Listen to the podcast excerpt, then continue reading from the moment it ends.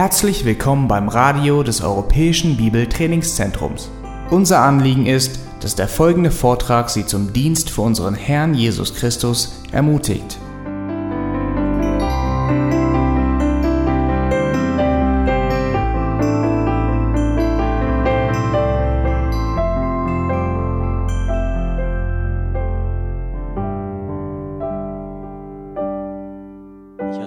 Diese Woche das Vorrecht gehabt, in einer kleinen Gemeinde in der Nähe von Neuwied in Dernbach äh, zu dienen.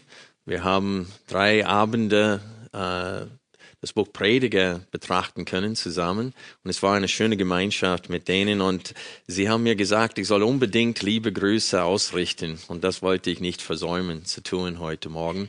Ich freue mich auch, dass einige aus Zwickau unter uns heute sind. Äh, die haben den langen Weg gemacht. Die hören in, Verzögerung eine Woche später immer die Predigten von unserer Gemeinde. Und wir freuen uns, dass ihr auch heute da seid. Ich möchte die Predigt heute beginnen mit einer wichtigen Frage, nämlich was würden wir Menschen tun, wenn Gott böse wäre? Was würden wir tun, wenn Gott böse wäre? Was wäre es, wenn der Teufel Gott wäre, anstatt Gott? Wir werden nicht mehr verzweifelt, wir hätten keine Hoffnung. Überhaupt nicht. Der Teufel würde mit uns spielen wie eine Katze mit einer Maus. Das ist wie er ist. Er ist so hinterlistig und so böse, dass er stellt sich äh, da, als ob er unser Freund sein möchte. Denkt an Eva im Garten von Eden. Und er sagt, ach Gott will nicht, dass du so schlau bist wie er. Und er kommt an und stellt sich da, als ob er ihr Freund ist, ein guter Berater und als ob er ihr helfen will. Und letztendlich will er sie von Gott entfernen und unter Gottes Zorn bringen, so wie er selbst steht. Und der Teufel ist so böse, dass er uns verleitet, das Böse zu tun. Und dann dreht er sich um und dann tadelt er mit uns, dass wir das getan haben. Wie konntest du nur das gegen Gott tun? Und er bringt uns wirklich zur Verzweiflung. Und das ist sein Ziel. Er hasst uns und er will gar nicht das Gute in uns. Er will uns täuschen. Er hat Freude an Enttäuschung. Er will uns in eine Sackgasse führen. Und was ist, wenn Gott wirklich mit uns spielen würde wie eine Katze mit einer Maus? Habt ihr das je gesehen? Eine Katze, die spielt eine Maus zu Tode. Sie fängt es, aber sie tötet es nicht gleich. Erstmal muss sie ihren Spaß haben mit der Maus. Und sie spielt mit dem. Und dann, wenn die Maus einfach da liegt, dann nimmt sie es und schmeißt es noch wieder hoch in die Luft. Und dann sie tut, als ob sie nichts sieht. Und sie legt sich und ignoriert die Maus. Und sobald die Maus denkt, okay, jetzt kann ich weglaufen und genug Mut fasst, wegzulaufen und anfängt wegzulaufen, die Katze gleich hinterher und schnappt sie wieder. Und ich habe das beobachtet. Und Katzen sind so fies. Und was ist, wenn Gott wie eine Katze wäre und wir wie eine Maus. Das wäre grausam. Das wäre richtig, richtig grausam. Und was wir immer wieder sehen im Wort Gottes, also ist es erstaunlich, wie oft es geschrieben steht, dass Gott gut ist. Überall in der Bibel steht es, Gott ist gut, Gott ist gerecht. Und es steht logischerweise, dass sein Wort ist gut und das Wort auch gerecht ist, weil Gottes Wesen bestimmt seinen Willen und auch sein Wort. Und es ist wichtig, dass wir als Christen uns Gedanken machen über Gottes Wesen. Denn letztendlich alles läuft zurück auf sein Wesen. Denn alle seine Befehle, das, was er von uns verlangt, steht unmittelbar in Verbindung mit seinem Wesen, wie er ist.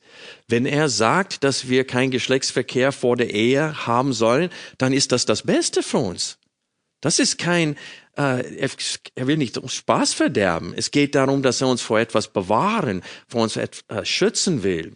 Und es hat äh, mit seinem reinen Wesen zu tun und mit Treue zu tun, dieser Befehl. Also alle Befehle Gottes haben mit seiner Güte, mit seinem Treue, mit seiner Weisheit zu tun. Und das Gute ist, wir werden auch in unserem Text das auch heute sehen, Gott ist ewig. Das ist die gute Nachricht. Der ist nicht nur gut, er war immer so und er bleibt auch für immer so. Lass uns Psalm 119 aufschlagen. Wir setzen da wieder an, wo wir aufgehört haben, letzten Sonntag, mit Vers 137. Psalm 119, ich lese vor ab Vers 137. Achte beim Lesen auf diese Strophe, diese acht Verse, achte auf das Wort gerecht oder Gerechtigkeit. Gerecht bist du, Herr, und richtig sind deine Urteile. Du hast in Gerechtigkeit deine Zeugnisse geboten und in großer Treue. Verzehrt hat mich mein Eifer, denn meine Bedränger haben deine Worte vergessen. Wohlgeläutet ist dein Wort. Dein Knecht hat es lieb. Gering bin ich und verachtet. Deine Vorschriften habe ich nicht vergessen. Deine Gerechtigkeit ist eine ewige Gerechtigkeit und dein Gesetz ist Wahrheit.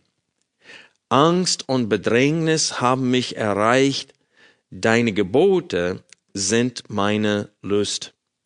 Gerechtigkeit sind deine Zeugnisse für ewig. Gib mir Einsicht, damit ich lebe. Und der erste Hauptpunkt der heutigen Predigt ist, Gottes Wesen bestimmt seinen Willen und sein Wort.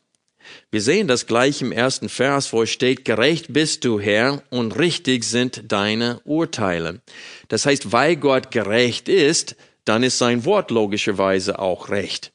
Denn Gottes Wesen bestimmt, was er denkt, was er spürt, was er und was er tut und auch was er sagt und was er auch verlangt. So Gottes Wesen bestimmt alles. In Gottes Wesen ruht alles. Und wenn er nicht gut wäre, dann wäre sein, seine Worte nicht gut. Wenn Gott nicht zuverlässig wäre, wäre sein Wort auch nicht zuverlässig. Und so wir sehen die Verbindung zwischen Gottes Wesen und zwischen seinem Wort hier in Vers 137, wo steht, gerecht bist du, Herr, und richtig sind deine Urteile. Und das ist wichtig, dass wir verstehen, dass nicht nur Gottes Gerechtigkeit hier betont wird, als Eigenschaft seines Wesens, sondern auch seine Treue. Seht ihr das in Vers 138, wo es steht, du hast in Gerechtigkeit deine Zeugnisse geboten und in großer Treue. Das heißt, aus seiner eigenen Gerechtigkeit und aus seiner eigenen Treue hat Gott seine Gesetze befohlen. Und so hier sehen wir auch in den nächsten Vers die Verbindung zwischen Gottes Wesen und seinem Wort. Gott selbst ist gerecht und treu und deswegen ist sein Wort gerecht und auch treu. Und dann sehen wir auch, dass Gott ewig ist. Es steht hier in Vers 142, deine Gerechtigkeit ist eine ewige Gerechtigkeit. Und dann nochmal in Vers 144, wo es steht, Gerechtigkeit sind deine Zeugnisse für ewig. Weil Gott ewig ist, das heißt, er ändert sich nicht. Der war und ist und bleibt, wie er in aller Ewigkeit gewesen ist. Und so wir lesen hier, dass Gott gerecht ist, dass er treu ist. Wir sehen auch, dass er nicht lügt, dass die, wir sehen hier die Betonung auf Wahrheit. In Vers 142 lesen wir, deine Gerechtigkeit ist eine ewige Gerechtigkeit und dein Gesetz ist Wahrheit. Dein Gesetz ist Wahrheit. Und so wir sehen hier, dass Gott gerecht, treu, wahrhaftig und auch ewig ist. Und das sind wichtige Eigenschaften, worüber wir nachsinnen müssen, wenn auch wir Lust haben sollen am Wort Gottes. Wenn wir Gott wirklich von ganzem Herzen lieben sollen und ihm auch verstehen sollen so dass wir ihm gehorchen wollen von ganzem Herzen, dann müssen wir wirklich über sein Wesen nachsinnen. Deswegen will ich jetzt ein bisschen Zeit nehmen und ein paar andere Bibelstellen betrachten, wo Gottes Wesen äh, betont wird. Und ich möchte euch einfach bitten, Psalm äh, 92 aufzuschlagen. Chris hat zum Beginn des Gottesdienstes Psalm 100 vorgelesen und da haben wir genau das Gleiche gelesen. Psalm 92. Ich lese den ganzen Psalm vor. Und wir achten wirklich auf Gottes Güte, Gottes Gnade, Gottes Treue, Gottes Gerechtigkeit. Vers 2. Es ist gut, den Herrn zu preisen und deinen Namen, du Höchster, zu besingen.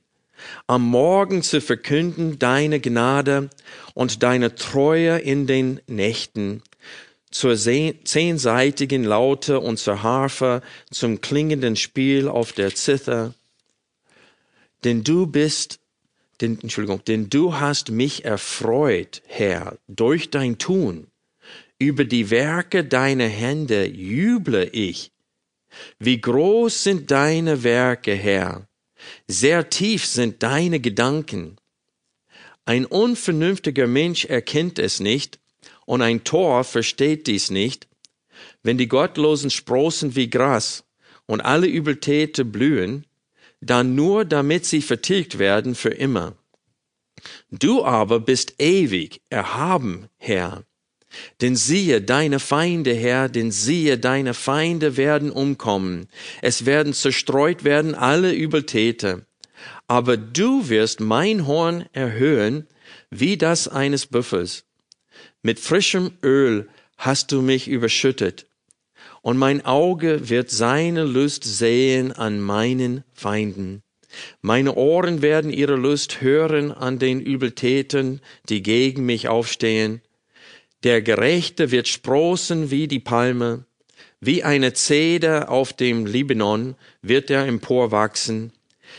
Die gepflanzt sind im Haus des Herrn, werden grünen in den Vorhöfen unseres Gottes. Noch im greisen Alte gedeihen sie, sind sie saftvoll und grün, um zu verkünden, dass der Herr gerecht ist. Er ist mein Fels und kein Unrecht ist an ihm. Und das ist wahr. Es gibt kein Unrecht bei Gott. Und deswegen liebt der Psalmist Gott. Deswegen lobt er ihn. Deswegen sagt er Halleluja. Das bedeutet, der Herr sei gepriesen. Weil er liebt sein Wesen. Er liebt seine Taten, die aus seinem Wesen hervorkommen. Also ist es so wichtig für uns, über Gottes Güte, über sein Wesen nachzusinnen, dann erst dann werden wir motiviert, ihm nachzuahmen und so zu handeln und so zu leben wie er. Denn wenn er gut ist, dann heißt das, dass wir ihm nachahmen sollen. Und so das ist das, was wir auch als Schwerpunkt in der Predigt heute haben. Aber ich möchte noch ein paar Bibelstellen mit euch betrachten. Schlag bitte Psalm 145 auf. Auch diesen Psalm wollen wir lesen.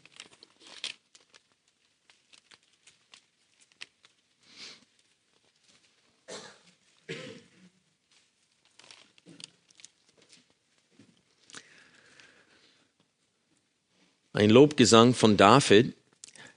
Ich will dich erheben, mein Gott, du König, und deinem Namen preisen immer und ewig. Täglich will ich dich preisen, deinen Namen will ich loben immer und ewig. Groß ist der Herr und sehr zu loben, seine Größe ist unerforschlich. Ein Geschlecht wird dem anderen rühmen deine Werke, deine Machttaten werden sie verkünden. Reden sollen sie von der herrlichen Pracht deiner Majestät, und deine Wunder will ich bedenken. Sie sollen sprechen von der Kraft deiner furchtbaren Taten, und deine Großtaten will ich erzählen. Das Gedächtnis deiner großen Güte werden sie hervorströmen lassen, Deine Gerechtigkeit werden sie jubelnd preisen. Gnädig und barmherzig ist der Herr, langsam zum Zorn und groß an Gnade. Der Herr ist gut gegen alle. Sein Erbarmen ist über alle seine Werke. Es werden dich loben, Herr, alle deine Werke und deine Frommen dich preisen. Sie werden sprechen von der Herrlichkeit deines Reiches, sie werden reden von deiner Kraft um den Menschenkindern kundzutun deine Machttaten und die prachtvolle Herrlichkeit deines Reiches. Dein Reich ist ein Reich aller künftigen Zeiten. Deine Herrschaft dauert durch alle Geschlechter hindurch. Der Herr stürzt alle Fallenden, Entschuldigung, der Herr stützt alle Fallenden, er richtet auf alle Niedergebeugten, alle Augen warten auf dich, und du gibst ihnen ihre Speise zu seiner Zeit. Du tust deine Hand auf und sättigst alles Lebendige nach Wohlgefallen. Der Herr ist gerecht in allen seinen Wegen und treu in allen seinen Werken. Nah ist der Herr allen, die ihn anrufen, allen, die ihn in Wahrheit anrufen. Er erfüllt das Verlangen derer, die ihn fürchten. Ihr Schreien hört er und er hilft ihnen. Der Herr bewahrt alle, die ihn lieben, aber alle Gottlosen vertilgt er. Mein Mund soll das Lob des Herrn aussprechen und alles Fleisch preise seinen heiligen Namen immer und ewig. Also hier in Vers 17, eigentlich an anderen Stellen in diesem Psalm sehen wir genau das, was wir in unserer Strophe für heute aus Psalm 119 sehen, nämlich der Herr ist gerecht in allen seinen Wegen und treu in allen seinen Werken. Und der Grund dafür ist, ist, weil er im Wesen so ist. Und das bestimmt sein Handeln und sein Wirken und auch das, was er von uns verlangt. Denn es steht hier im Psalm 119, dass Gott in, in Wahrheit redet. Muss sich an Titus Kapitel 1, Vers 2 denken, wo es steht, dass, es un, dass Gott, der unmöglich lügen kann. Es ist unmöglich für Gott zu lügen. Er kann nicht lügen. Also es gibt viele Menschen, die sagen, es gibt nichts, was Gott nicht tun kann. Das ist gelogen. Er kann nicht sündigen. Er kann nicht etwas wollen, was gegen seinen Willen wäre. Es gibt vieles, was Gott nicht tun kann, weil er es nicht will. Sein Wesen lässt es nicht zu. Gott kann nicht lügen, er kann nicht äh, äh, sündigen, der kann nicht, er kann nicht mal wollen etwas, was gegen sein, äh, sein Wesen wäre. Und wir sollen uns darüber freuen. Über seine Ewigkeit möchte ich euch bitten, Jesaja 40 aufzuschlagen. Wir wollen ein paar Verse aus diesem Kapitel betrachten. Jesaja Kapitel 40.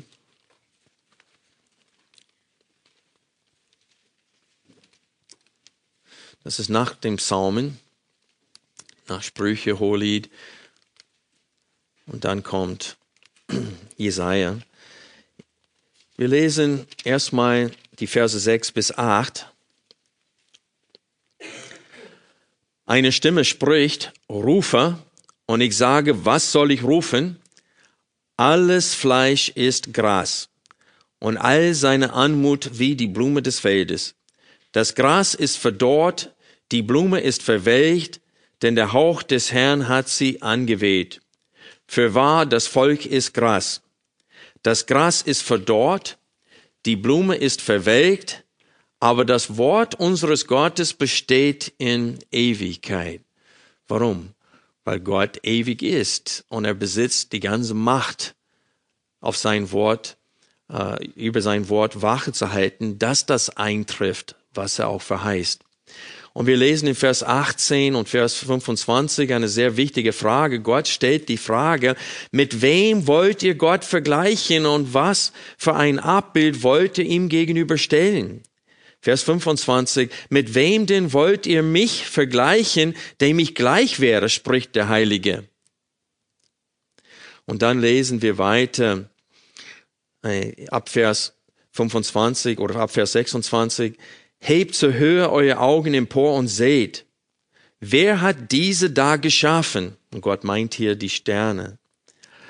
Er, der ihr Herr hervortreten lässt, nach der Zahl, ruft sie alle mit Namen.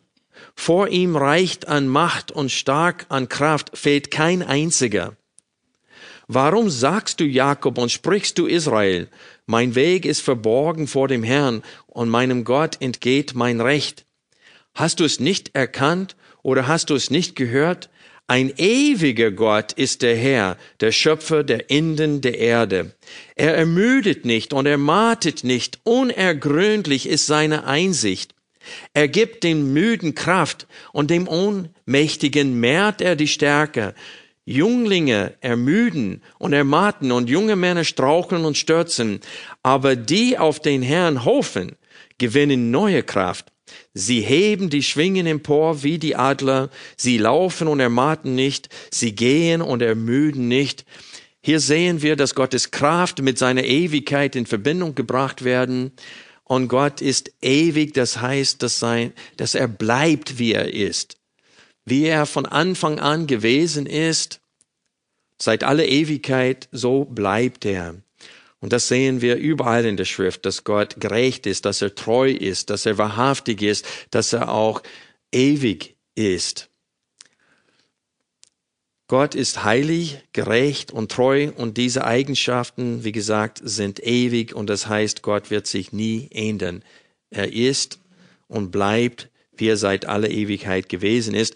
Und diese Eigenschaften, die wir hier im Psalm 119 äh, ab Vers 137 betrachten, sind wunderbar zusammengefasst in 1. Johannes Kapitel 1.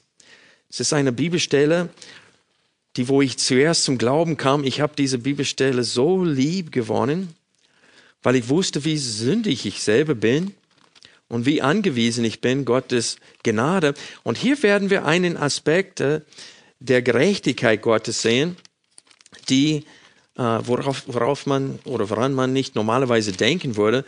Und es steht in Verbindung mit seiner Treue. Kapitel 1, 1. Johannes, Vers 5 lesen wir, und dies ist die Botschaft, die wir von ihm gehört haben und euch verkündigt haben, dass Gott Licht ist und gar keine Finsternis in ihm ist. Also Vers 5 heißt, dass Gott gut ist der ist nicht finster, der ist Licht, der ist das Richtige. In ihm ist gar kein Finsternis, gar keine Böshaftigkeit, kein bisschen. Vers 6. Wenn wir sagen, dass wir Gemeinschaft mit ihm haben und wandeln in der Finsternis, lügen wir und tun nicht die Wahrheit. Wenn wir aber im Licht wandeln, wie er im Licht ist, haben wir Gemeinschaft miteinander und das Blut Jesu, seines Sohnes, reinigt uns von jeder Sünde. Wenn wir sagen, dass wir keine Sünde haben, betrügen wir uns selbst und die Wahrheit ist nicht in uns. Und dann Vers 9. Wenn wir unsere Sünden bekennen, ist er treu und gerecht, dass er uns die Sünden vergibt und uns reinigt von jeder Ungerechtigkeit. Also hier in Vers 9 sehen wir, dass Gott zu seinem Wort steht. Und Gott hat es verheißen, dass jeder sündige Mensch Ganz abgesehen von seiner Person. Das heißt, Gott sieht die Person nicht an.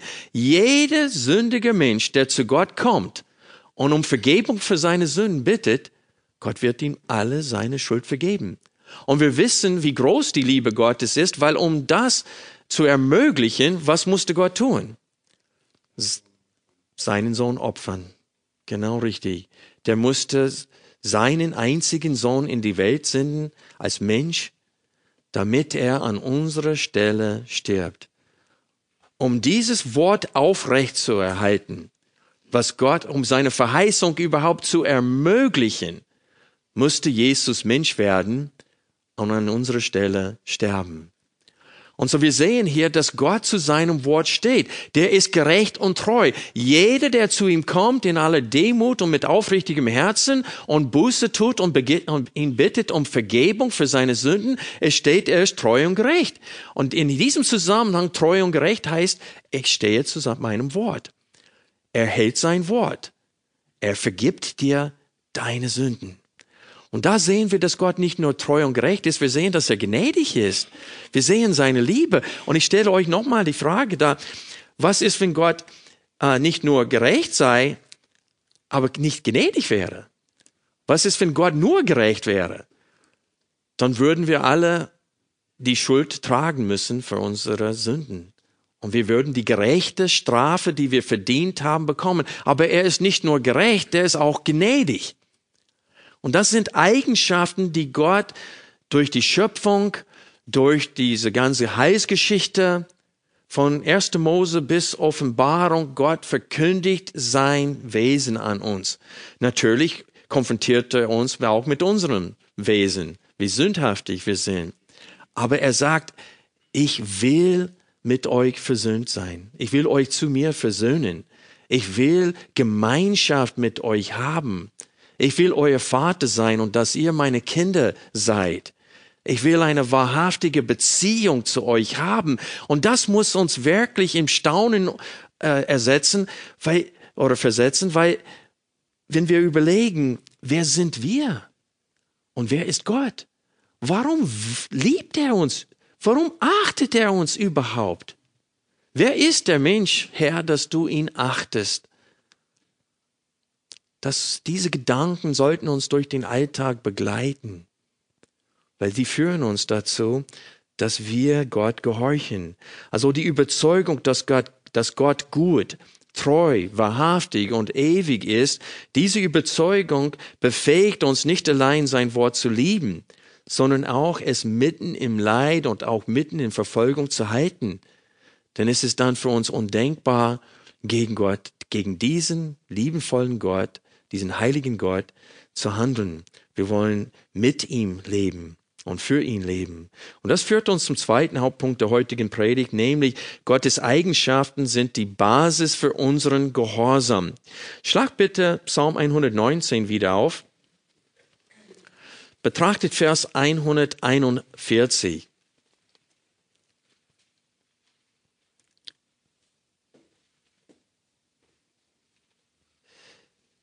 Hier in Vers 141 lesen wir, gering bin ich und verachtet, da spricht er von seinem Leiden, von, dem, von der Unterdrückung, wovon er sehr oft spricht im Psalm 119.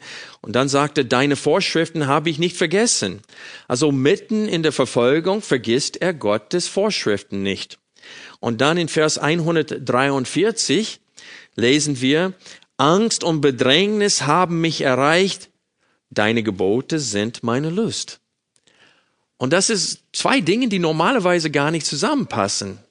Weil man würde denken, der Herr ist nicht treu, er lässt mich leiden. Aber selbst mitten in dem Leid, der weiß, dass Gott treu ist. Und diese Überzeugung, dass Gott gut ist, dass er treu ist, dass er wahrhaftig ist, dass er ewig ist, dass er alle Verheißungen eines Tages erfüllen wird uns gegenüber, bleibt er fest, bleibt er treu. Er hält sich fest an Gottes Wort. Und so wir sehen hier, dass Gottes Eigenschaft Eigenschaften die Basis sind für unseren Gehorsam. Das, was uns motiviert, Gott zu lieben und ihm zu gehorchen von ganzem Herzen, ist diese Überzeugung, dass er gut ist. Dass es auch richtig ist, was er verlangt. Freunde, das, was uns standhaft mitten in einer Glaubensprüfung macht, ist die Überzeugung, dass Gott gut, treu und zuverlässig ist. Gottes Eigenschaften und seine Ausübung seiner Eigenschaften bewegen uns so sehr, dass wir Gott lieben und wir wollen ihn nicht mal betrüben. Wie Paulus schrieb in Epheser 4, Vers 30, betrübt nicht den Heiligen Geist, mit dem ihr versiegelt worden seid. Wir wollen Gott nicht mal traurig machen, indem wir stolpern. Und so unsere Herzen sind motiviert, nach dem Wort Gottes zu handeln, weil wir die Überzeugung haben, dass Gott treu und gut und wahrhaftig und auch ewig ist. Wir wissen, dass Gottes Wort es wert ist zu gehorchen, weil Gott nur das Richtige befiehlt. Wir wissen, dass Gott sein Wort halten wird, weil er der ewige Gott ist, der unbegrenzt ist in seinem Wissen und in seiner Kraft. Wir wissen, dass Gott sein Wort auch halten wird, nicht nur weil er dazu fähig ist, sondern weil er gewollt ist, dies zu tun. Also dieses Wissen macht uns nicht allein gewollt, Gott in allem zu gehorchen, es macht uns traurig, wenn andere sein Wort nicht halten. Achte auf Vers 139. In 139 lesen wir, verzehrt hat mich mein Eifer, denn meine Bedränge haben deine Worte vergessen. Das heißt, es macht ihn richtig traurig. Der ist so eifrig für Gott und für sein Wort, dass er innerlich bewegt wird, wenn andere das Wort nicht halten. Und so dann ist er nicht verlocht, diesen Menschen nachzugeben, wenn sie ihn verlocken wollen. Der ist sogar entsetzt über und empört über ihr Verhalten Gott gegenüber. Und er will ihr Verhalten nicht nachahmen. Es ist für ihn abstoßend, wie sie sich verhalten.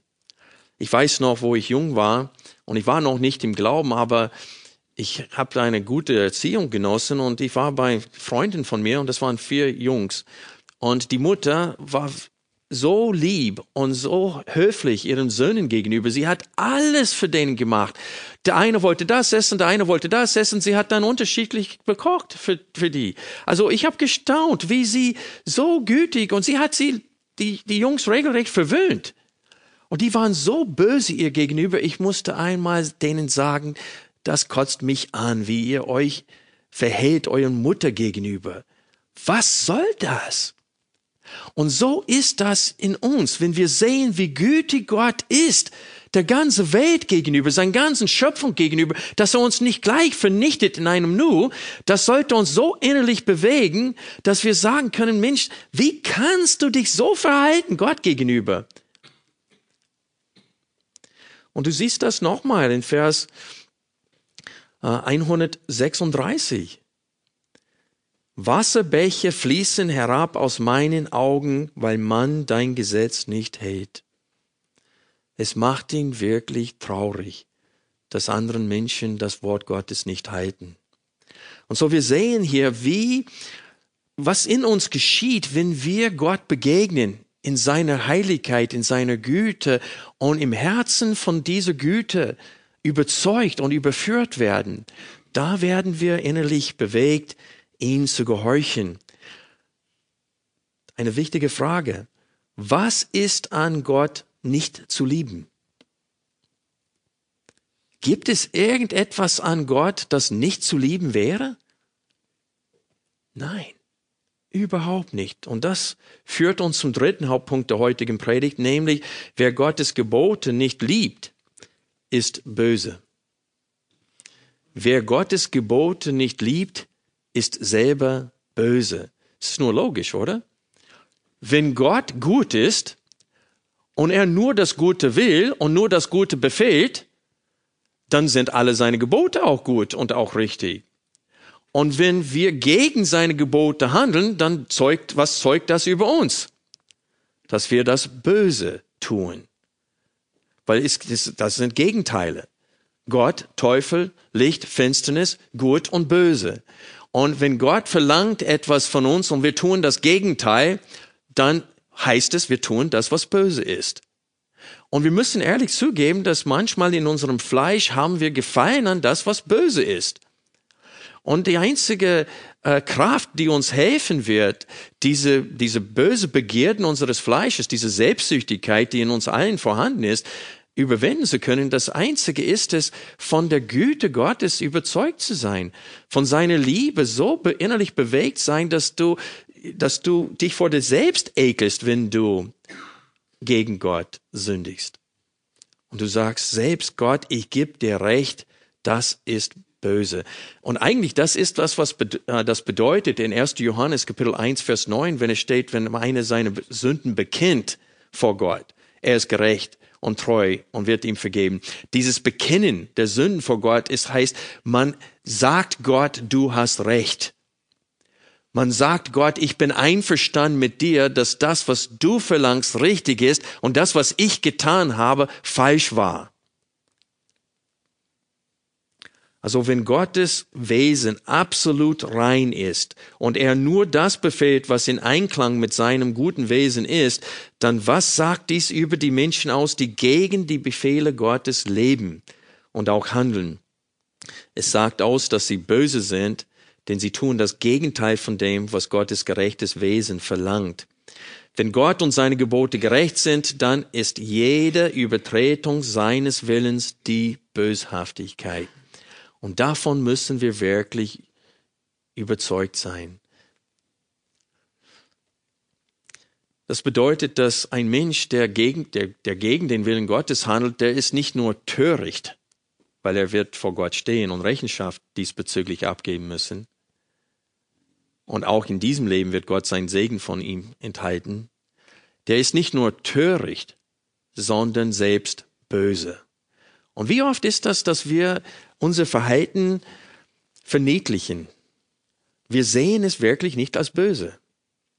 Ja, ich habe schon mal wieder da was gemacht und ja, Gott wird mir vergeben und und irgendwie wir verniedlichen das, was wir tun, als ob es nicht böse wäre. Aber jede Übertretung des Willens Gottes ist böse. Und wer das tut und so lebt, ist selbst böse.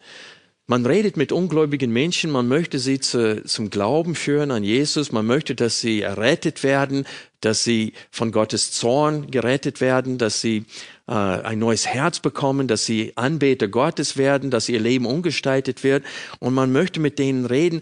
Aber das erste Hindernis kommt gleich, nicht so sehr, dass sie nicht an Gott glauben, sondern sie glauben nicht, dass sie ungerecht sind dass sie selbst böse sind.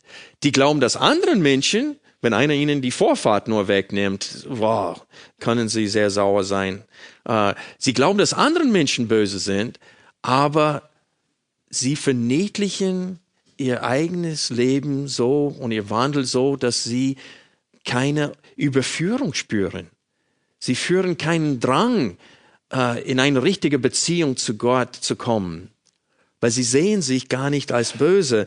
Aber wir sehen hier, wenn Gott gut ist, dann sind seine Befehle gut. Und wenn seine Befehle gut, jeder, der äh, sich verweigert, sich an diesem Wort zu halten, ist selbst automatisch dadurch böse. Und Gott sieht ihn auch so. Was sagte Jesus über Eltern, der sagte, welche von euch als Väter, wenn sein Kind um ein Stück Brot bittet, würde ihn einen Stein geben oder wenn er um einen Fisch bittet, würde ihn ein, eine Schlange geben. Und er sagte, und ihr seid böse. Und er würde das nicht mal tun. Also so Jesus sagt, selbst Menschen, die fähig sind, manche gute Dinge zu tun, sie sind dennoch in Gottes Augen böse, weil sie nicht vollkommen Gottes Wort halten und sie Gottes Wort zum Teil nicht mal lieb haben. Also es gibt keinen mittleren Weg. Entweder ist Gott gut oder der Mensch ist gut. Entweder weiß Gott, was richtig ist, oder der Mensch weiß es. Und wir wissen, dass der Mensch nicht gut ist. Keiner von uns schafft es, einen ganzen Tag lang seinem eigenen Gewissen zu gehorchen, geschweige denn Gottes Wesen. Wir kommen jetzt zum Schluss. Die Eigenschaften Gottes motivieren uns nicht allein Gott zu gehorchen, sondern ihn zu genießen und ihn zu lieben. Wenn wir wirklich nachsinnen über wer Gott ist und was er für uns getan hat, dann wird in uns eine innerliche, eine Liebe hervorgerufen, so dass wir Zeit mit Gott vollbringen wollen. Und deswegen sage ich, wenn wir uns schwer damit tun, ich weiß, das Fleisch macht es schwer für uns, aber wenn wir übermäßig uns schwer damit tun, Zeit für Gott zu finden, einen Spaziergang mit ihm zu, zu gehen, mit ihm zu reden, Gemeinschaft mit ihm zu pflegen, dann, ich kann euch sagen, genau woran das liegt. Ihr seid zu wenig von seinem Wesen innerlich bewegt. Weil wenn wir wirklich von all dem, was wir heute gelesen haben aus der Schrift, überzeugt sind, dann würden wir wollen, Zeit mit Gott im Alltag zu verbringen. Wir würden mit diesem vollkommenen Wesen, mit dieser vollkommenen Person stets in Gemeinschaft sein wollen und mit ihm leben und nicht nur für ihn. Also Jesus hat uns gesagt, dass selbst die Haare auf unserem Haupt von Gott gezählt sind. Überlegt's euch, wie sehr Gott uns liebt. Und seine Augen schauen auf uns die ganze Zeit. Nichts trifft uns im Leben, was Gott nicht vorher weiß und zulässt. Der hat immer einen guten Plan, eine gute Absicht mit uns. Und wer davon überzeugt ist, will in Gemeinschaft zu seinem himmlischen Vater auch leben. In 1. Petrus Kapitel 2, Vers 1 bis 3 lesen wir Folgendes. Legt nun ab alle Bosheit und allen Trug und Heuchelei und Neid und alles üble Nachreden und seid wie neu geborene Kinder begierig nach der vernünftigen, unverfälschten Milch, damit ihr durch sie wachset zur Rettung, wenn ihr wirklich geschmeckt habt, dass der Herr gütig ist. Und wir haben davon geschmeckt. Wir wissen, dass der Herr gütig ist.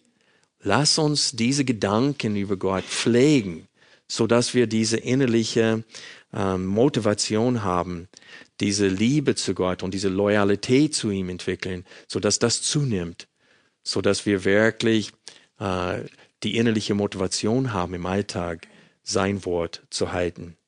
Lass uns beten.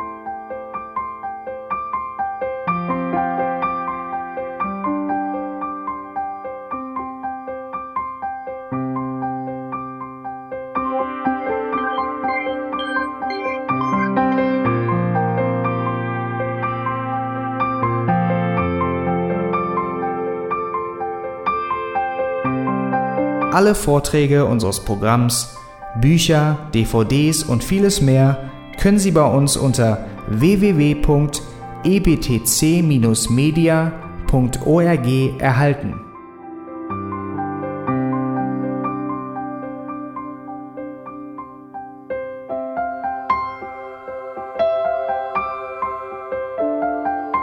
Radio Neue Hoffnung ist frei und ohne Werbung nur aufgrund Ihrer Spenden möglich. Wenn Sie weitere Informationen dazu finden möchten, wie Sie Radio Neue Hoffnung unterstützen können, besuchen Sie die Webseite www.rnh.de.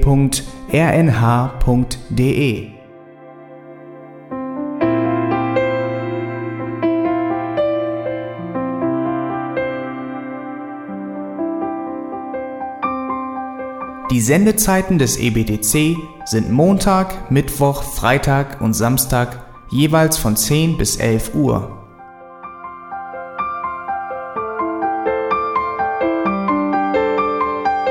Sie finden uns im Internet unter www.auslegungspredigt.org. Eine E-Mail können Sie uns senden an radio@auslegungspredigt.org.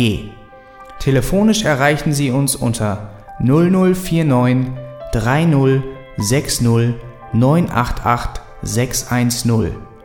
Unsere Postanschrift ist EBTC Havelländer Ring 40 in 12629 Berlin, Deutschland.